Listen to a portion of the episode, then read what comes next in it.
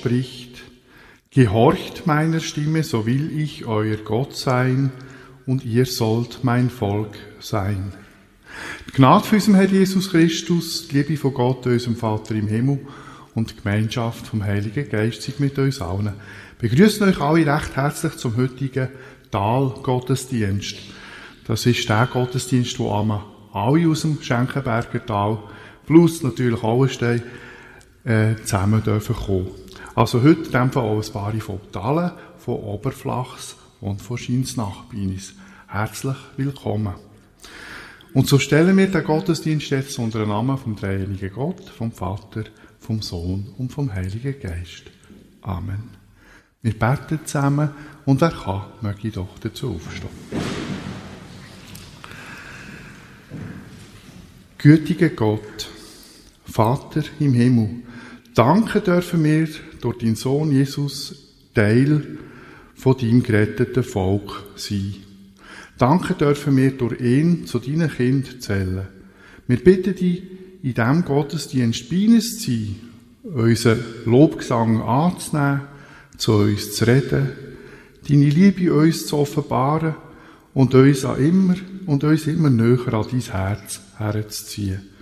Uns deinen tiefen Frieden zu schenken, den Frieden, den die Welt uns nicht geben kann.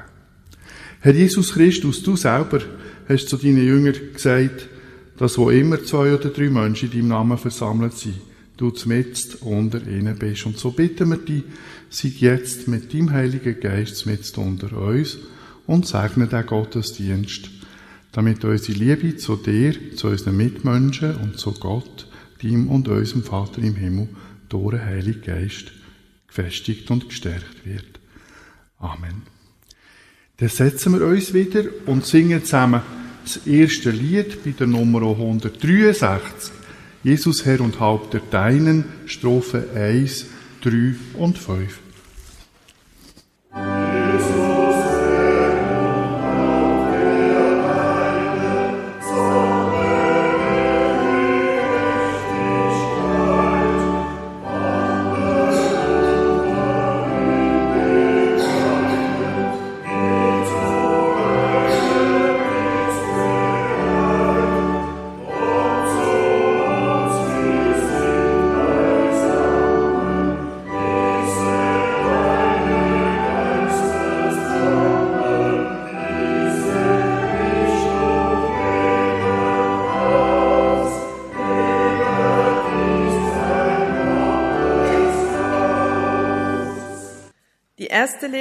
heute steht bei Malachi im Kapitel 3, die Verse 13 bis 20. Ihr redet hart gegen mich, spricht der Herr. Ihr aber sprecht, was reden wir gegen dich? Ihr sagt, es ist umsonst, dass man Gott dient. Und was nützt es, dass wir sein Gebot halten und in Buße einhergehen vor dem Herrn Zebaoth? Darum preisen wir die Verächter denn die Gottlosen gedeihen und die Gott versuchen, bleiben bewahrt. Aber die Gottesfürchtigen trösten sich untereinander. Der Herr merkt und hört es. Und es wird vor ihm ein Gedenkbuch geschrieben für die, welche den Herrn fürchten und an seinen Namen gedenken. Sie sollen, spricht der Herr Zebaoth, an dem Tage, den ich machen will, mein Eigentum sein und will mich ihrer erbarmen wie ein Mann sich seines Sohnes erbarmt, der ihm dient. Ihr werdet am Ende doch sehen, was für ein Unterschied ist zwischen dem Gerechten und dem Gottlosen, zwischen dem, der Gott dient und dem, der ihm nicht dient. Denn siehe, es kommt ein Tag, der brennen soll wie ein Ofen. Da werden alle Verächter und Gottlosen Stroh sein. Und der kommende Tag wird sie anzünden, spricht der Herr Zebaoth und er wird ihnen weder Wurzel noch Zweig lassen. Euch aber, die ihr in meinem Namen fürchtet, soll aufgehen die Sonne der Gerechtigkeit und Heil unter ihren Flügeln. Und ihr sollt herausgehen und springen wie die Mastkälber. Singen wir noch gemeinsam das Lied Nummer 242, Lobe den Herrn, Strophen 1, 2 und 5.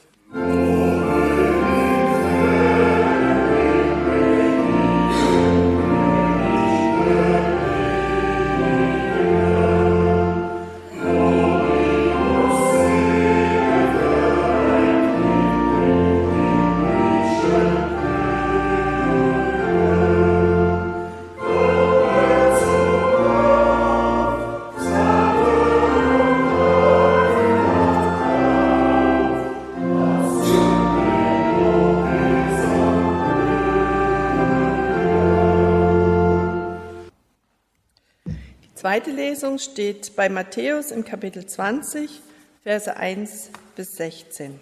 Das Himmelreich ist gleich einem Hausvater, der früh am Morgen ausging, Arbeiter zu dingen in seinem Weinberg.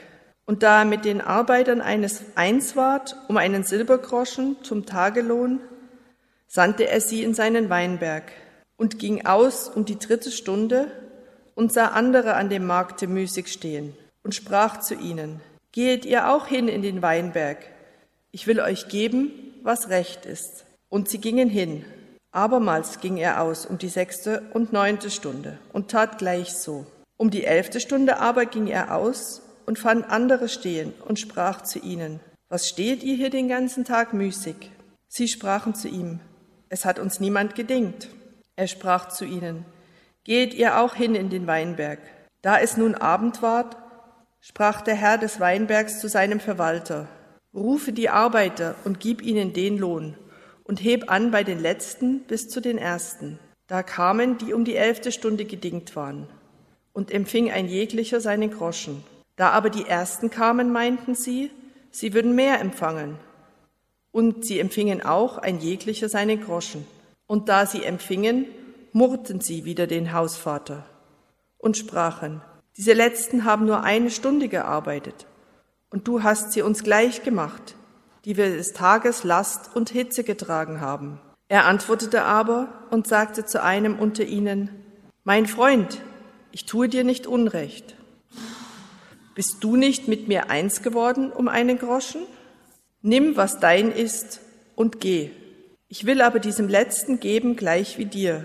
Habe ich nicht Macht zu tun, was ich will mit dem meinen? Siehst du darum scheel, dass ich so gütig bin? So werden die Letzten die Ersten und die Ersten die Letzten sein. Und jetzt singen wir noch vom Lied 724, Strophen 1 bis 4 und nachher noch Strophe 10.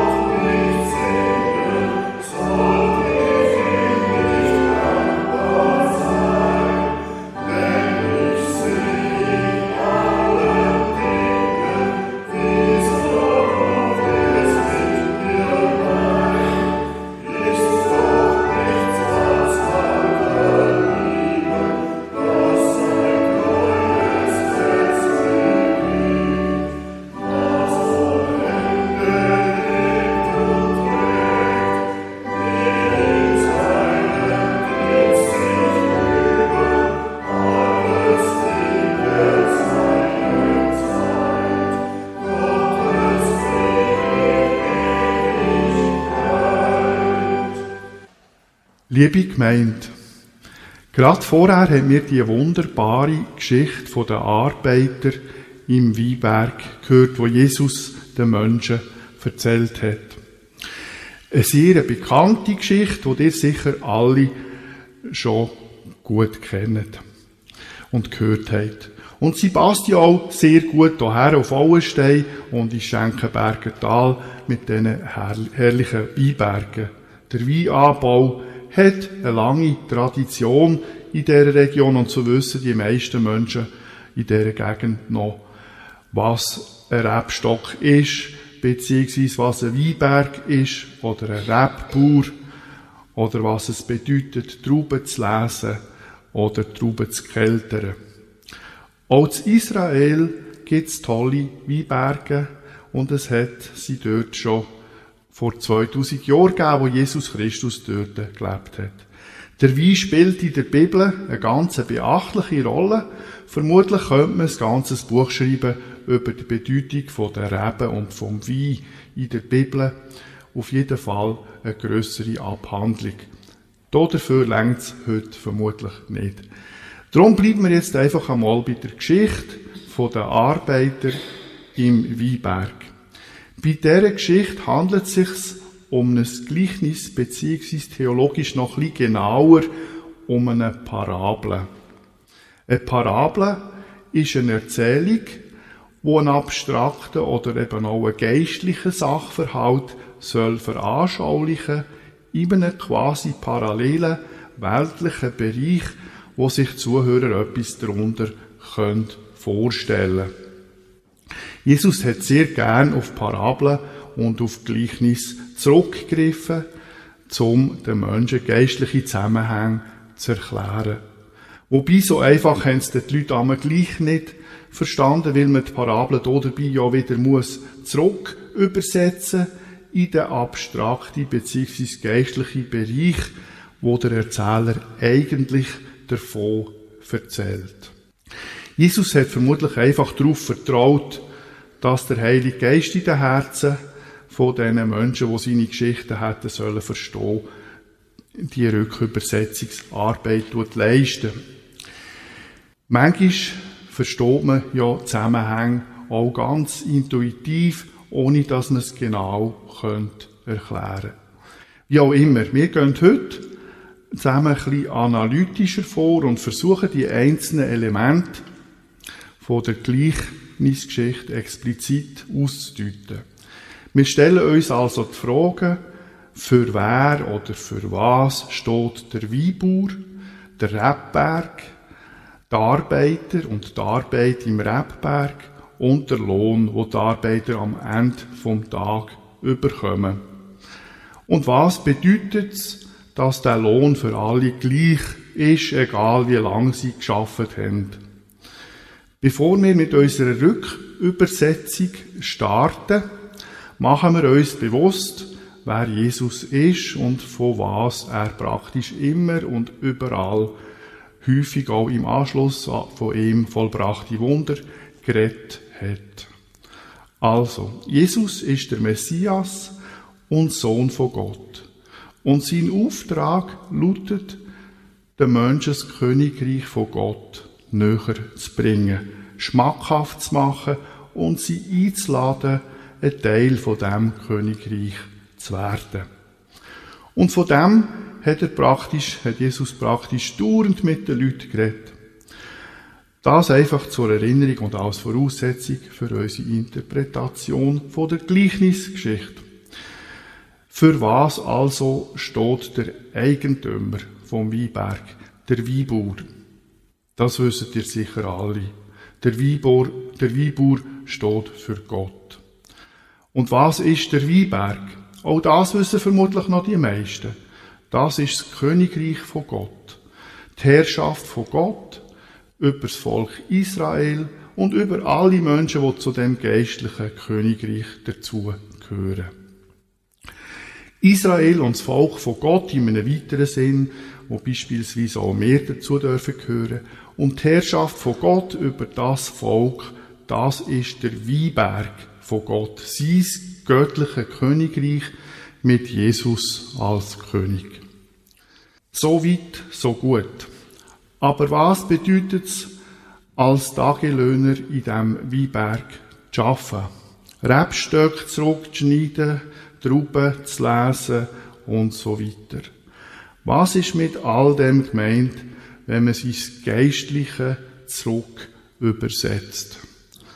Landläufig verstehen wir unter dem sogenannten Bodenpersonal von Gott, also wenn man so will, von seinen Tagelöhner, die kirchlichen, im jüdischen Kontext, die synagogalen Angestellten, also die Pfarrpersonen, Rabbiner, die geistlichen Würdeträger, Katechetinnen, Sozialdiakonen und so weiter und so weiter.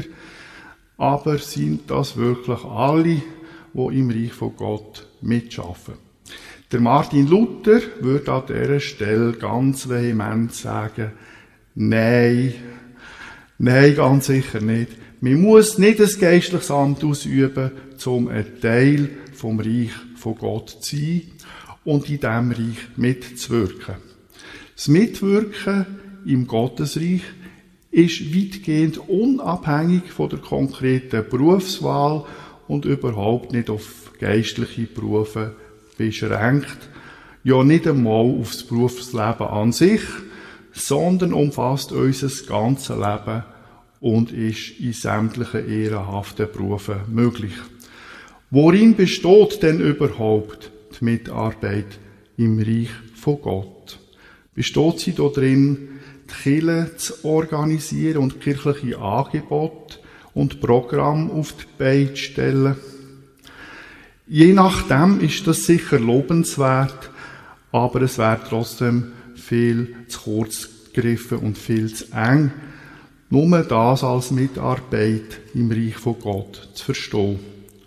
An dieser Stelle möchte ich etwas machen, wo man in der Bibelwissenschaft als kanonische Exegese bzw. als kanonische Bibelauslegung bezeichnet. Das heißt, dass man die Bibel mit der Bibel selber auslegt. Die eine Bibelstelle mit einer anderen Bibelstelle, nämlich unsere heutige Gleichnisgeschichte von der Arbeiter im Rebberg mit dem Text, wo wir in der ersten Lesung aus dem Alten Testament gehört haben, mit dem Text aus Malachi 3. Dort haben wir nämlich gehört, dass die Israeliten sich darüber beklagt haben, dass sie, obwohl sie Gott dienen und seine Gebote halten, gegenüber von den Menschen, die das nicht machen, die Bibel redet von Gottlosen, kein Vorteil haben, sondern dass es den Letztgenannten sogar häufig noch besser geht als denen, wo Gott dienen. Was also versteht Bibel in Malachi 3 als Dienst an Gott? Antwort, sie versteht darunter, dass man sich an seine Gebote haltet. Keine fremden Götter, keine Abbildungen vom Geistlichen, kein Missbrauch vom Gottesnamen, am siebten Tag ruhen, die Eltern ehren, nicht morden, nicht Ehebrechen, nicht stehlen, kein falsches Zeugnis ablegen, nicht begehren, was jemand anderem gehört. Oder wie es Jesus auf zwei Gebote abbricht, Gott und die Menschen von ganzem Herzen gern haben. Darin besteht der Dienst an Gott, seine Gebote halten, sein Doppelgebot von der Liebe, wo sich einerseits auf ihn selber, auf den Schöpfer bezieht und andererseits auf seine Geschöpfe, allen voran auf uns Mitmenschen, auf, auf unsere Mitmenschen, aber auch vielleicht auf Tiere und vielleicht sogar auf Pflanzen, auf alles, was lebt halt.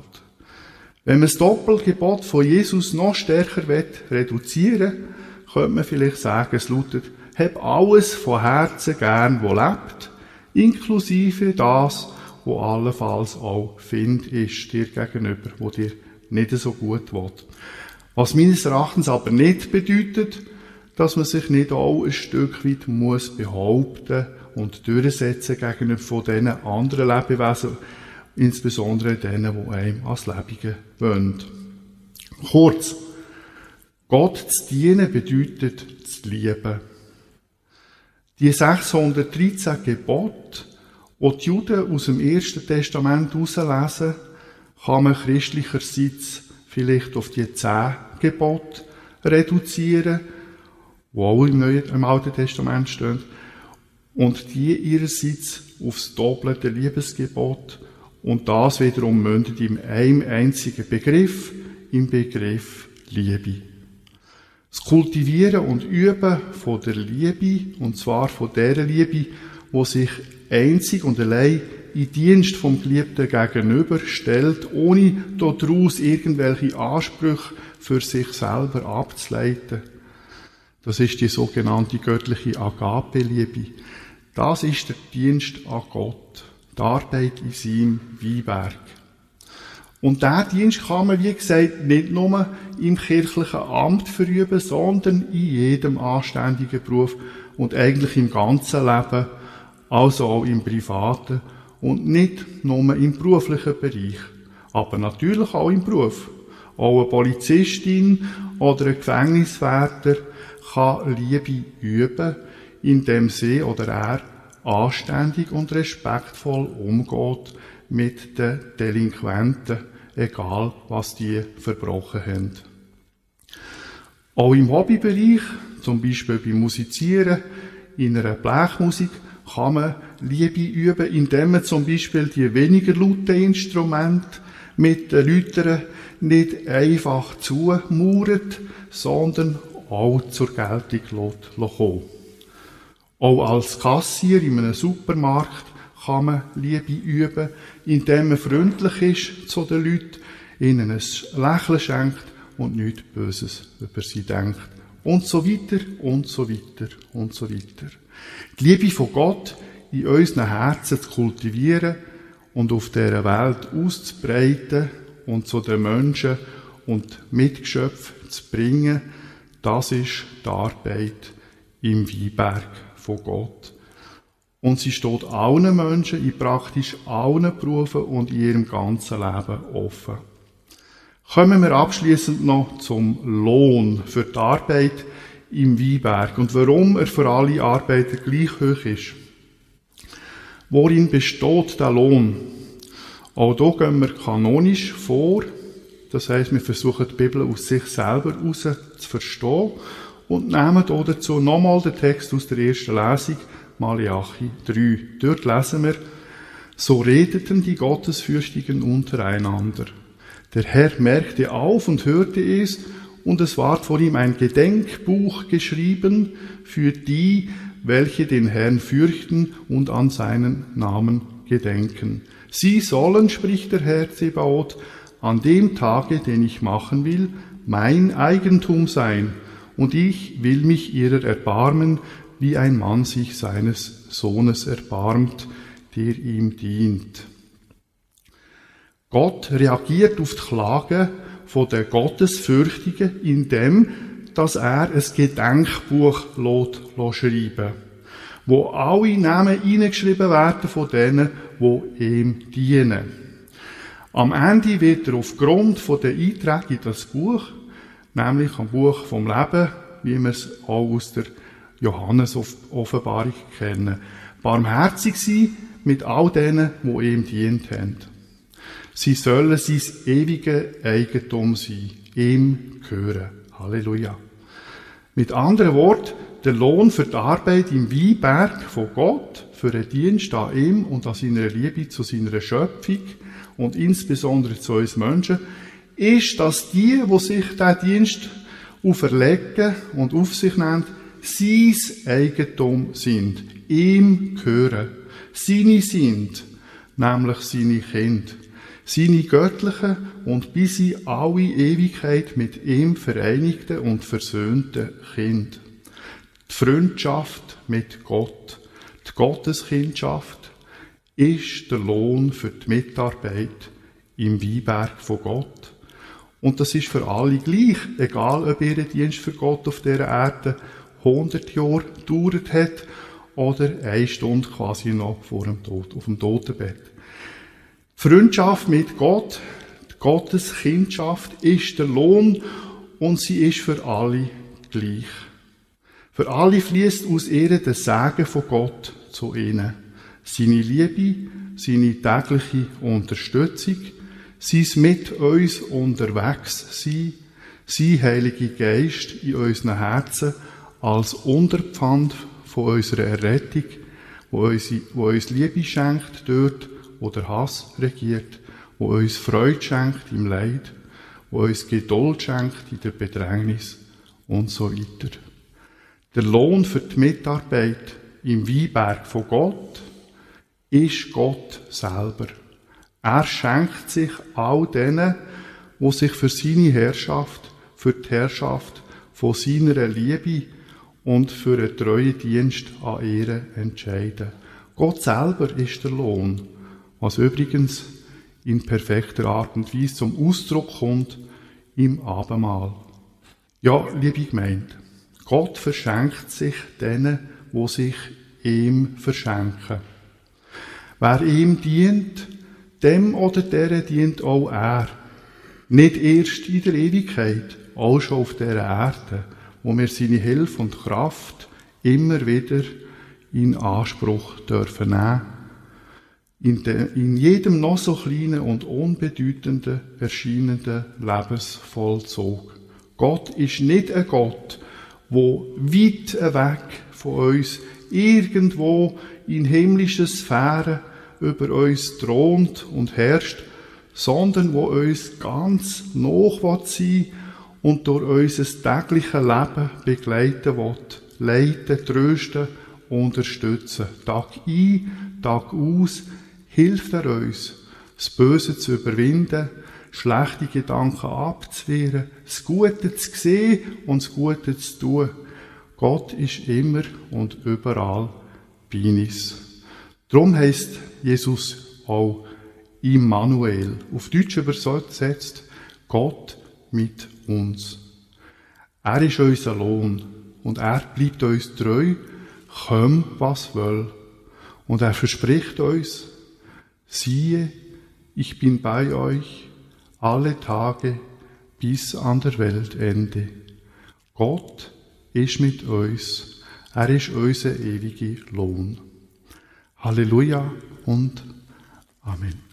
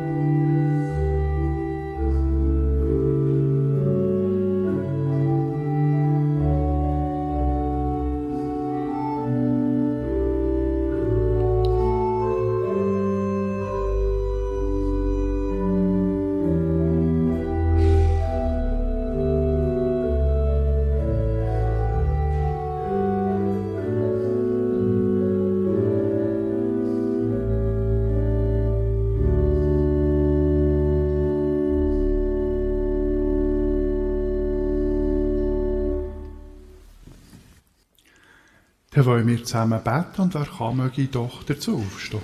Allmächtiger, gütiger Gott, Vater im Himmel.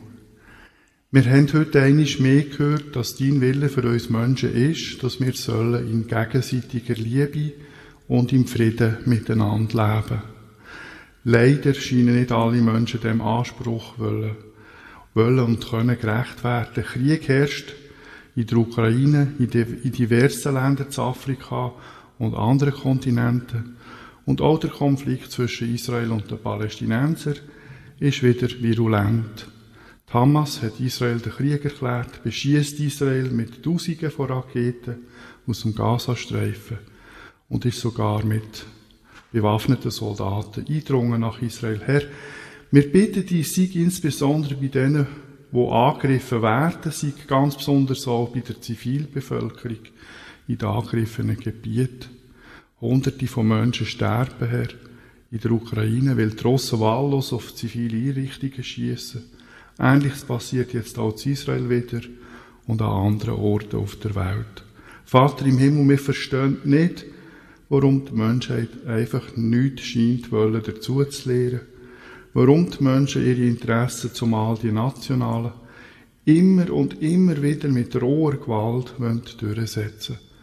Es macht uns müde, dem traurigen Treiben ohnmächtig zuzuschauen. Herr, beend du das Elend, sei bei all deinen Kindern, die in diese Konflikte hineingezogen werden und darunter leiden, ganz besonders auch bei Israel, deinem auserwählten Volk, aus dem ja auch unser Messias Jesus Christus stammt.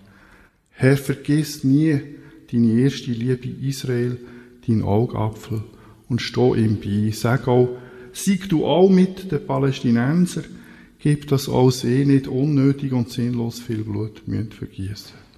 Herr, gib, dass die Konfliktparteien Vernunft annehmen und friedliche Lösungen miteinander suchen.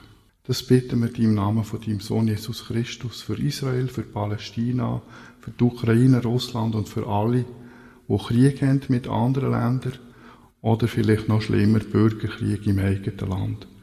Herr, wann gibt es endlich Frieden auf der Erde? Hilf uns aus dem traurigen Elend raus.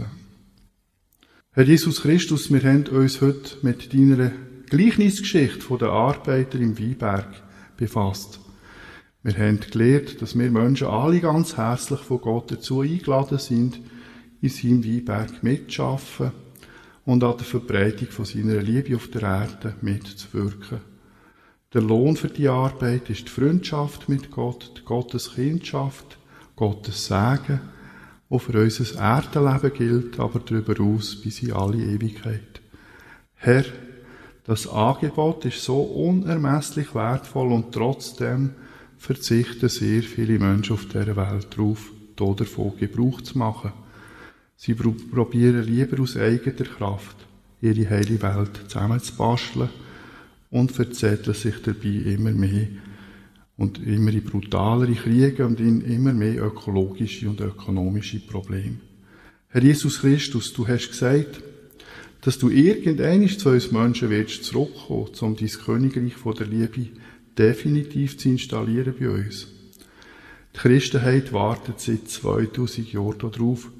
Und vielleicht geht es nochmal 2000 Jahre, wer weiß. Vielleicht aber kommst du auch schon morgen oder übermorgen. Uns wär's recht. Maranatha, komm Herr Jesus. Schon die ersten Christen haben sich das gewünscht. Wie auch immer, sieg bei uns Herr und hilf uns, den Auftrag, den wir von dir her haben, zu erfüllen das Evangelium von der Liebe von Gott in Wort und in Tat und der Rettung durch dich, Herr Jesus, und durch dies Opfer am Kreuz von Golgotha zu verbreiten, bis in alle Winkel von der Erde und bis ans Ende von der Welt. Egal, was die Menschen damit machen. Wir gehören dir, wir gehören zu dir, wir gehören dir und wollen dir treu sein und der Liebe von Gott wie du es uns aufträgst, dienen. Wir wollen in seinem Weinberg mitschaffen und die und den von ihm versprochenen Lohn dafür empfohlen, nämlich ihn selber, sein Geist von der Liebe und von der Freude, wo alles Weltliche unendlich übertrifft. Danke, Herr Jesus Christus, danke, hast du uns das alles überhaupt ermöglicht. Danke bist du unser Herr. Heiliger Geist, du bist der Geist vom Glauben, von der Liebe und von der Hoffnung. Leb du in unseren Herzen und tu du dort das Königreich von Gott errichten. Das Reich von seiner wunderbaren Gottesliebe. Hab ganz herzlichen Dank, Geist von Jesus Christus, Geist von Gott. An dieser Stelle wollen wir einen kurzen Moment still sein, damit jedes einzelne von uns Gott um das kann bitten, was ihm persönlich auf dem Herzen liegt.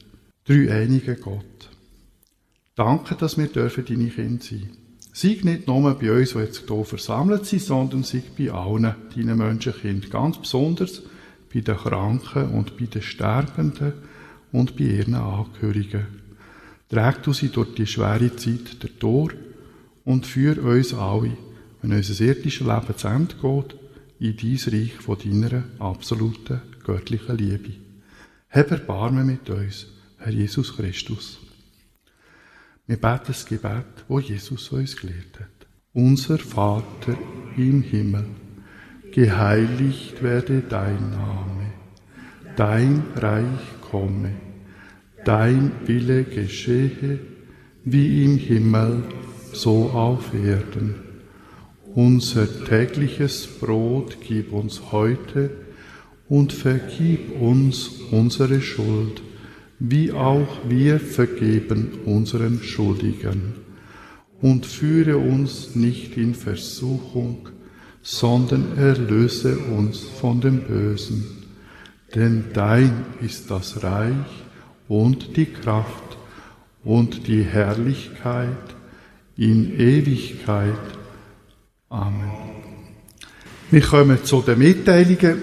Unsere heutige Kollekte ist für die Stiftung Hilfe für Mutter und Kind. Das ist eine Stiftung von der Landeskirche, die Eltern unterstützt, die größere Schwierigkeiten haben mit der Erziehung von ihren Kindern, sei das finanziell, sei das wegen der zeitlichen Belastung, sei das, weil ihre Kinder psychische oder physische Beeinträchtigungen haben. Wir können euch die Kollekte für die Stiftung Hilfe für Mutter und Kind, wie gesagt, eine landeskirchliche Stiftung, bestens empfehlen. So möchte ich euch jetzt auch ganz herzlich danken für die Teilnahme am heutigen Gottesdienst. Ein besonderes Dankeschön an Michael Waldmeier für die schöne Musik. Merci. Ein, schön, ein besonderes Dankeschön an TV Brugger für die Vorbereitung der Kille. Merci vielmals. Und ein besonderes Danke an Cordelia Erhard für das Vorlesen der Bibelstellen. Merci vielmals. Dann wünsche ich euch allen noch einen schönen Sonntag und eine gesegnete Woche. Habt's gut. Wir singen noch das Lied 350. Es segne uns der Herr.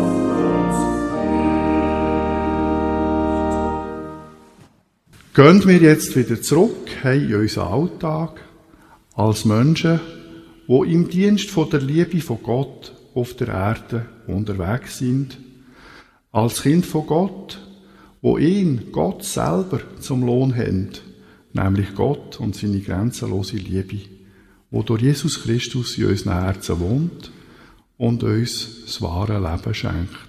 Das Leben in Verbindung mit Gott und seiner Liebe wo außerdem auch noch endlos ist. Halleluja. Der Herr segne dich und behüte dich. Der Herr lasse sein Antlitz leuchten über dir und sei dir gnädig. Der Herr erhebe sein Antlitz auf dich und gebe dir seinen Frieden.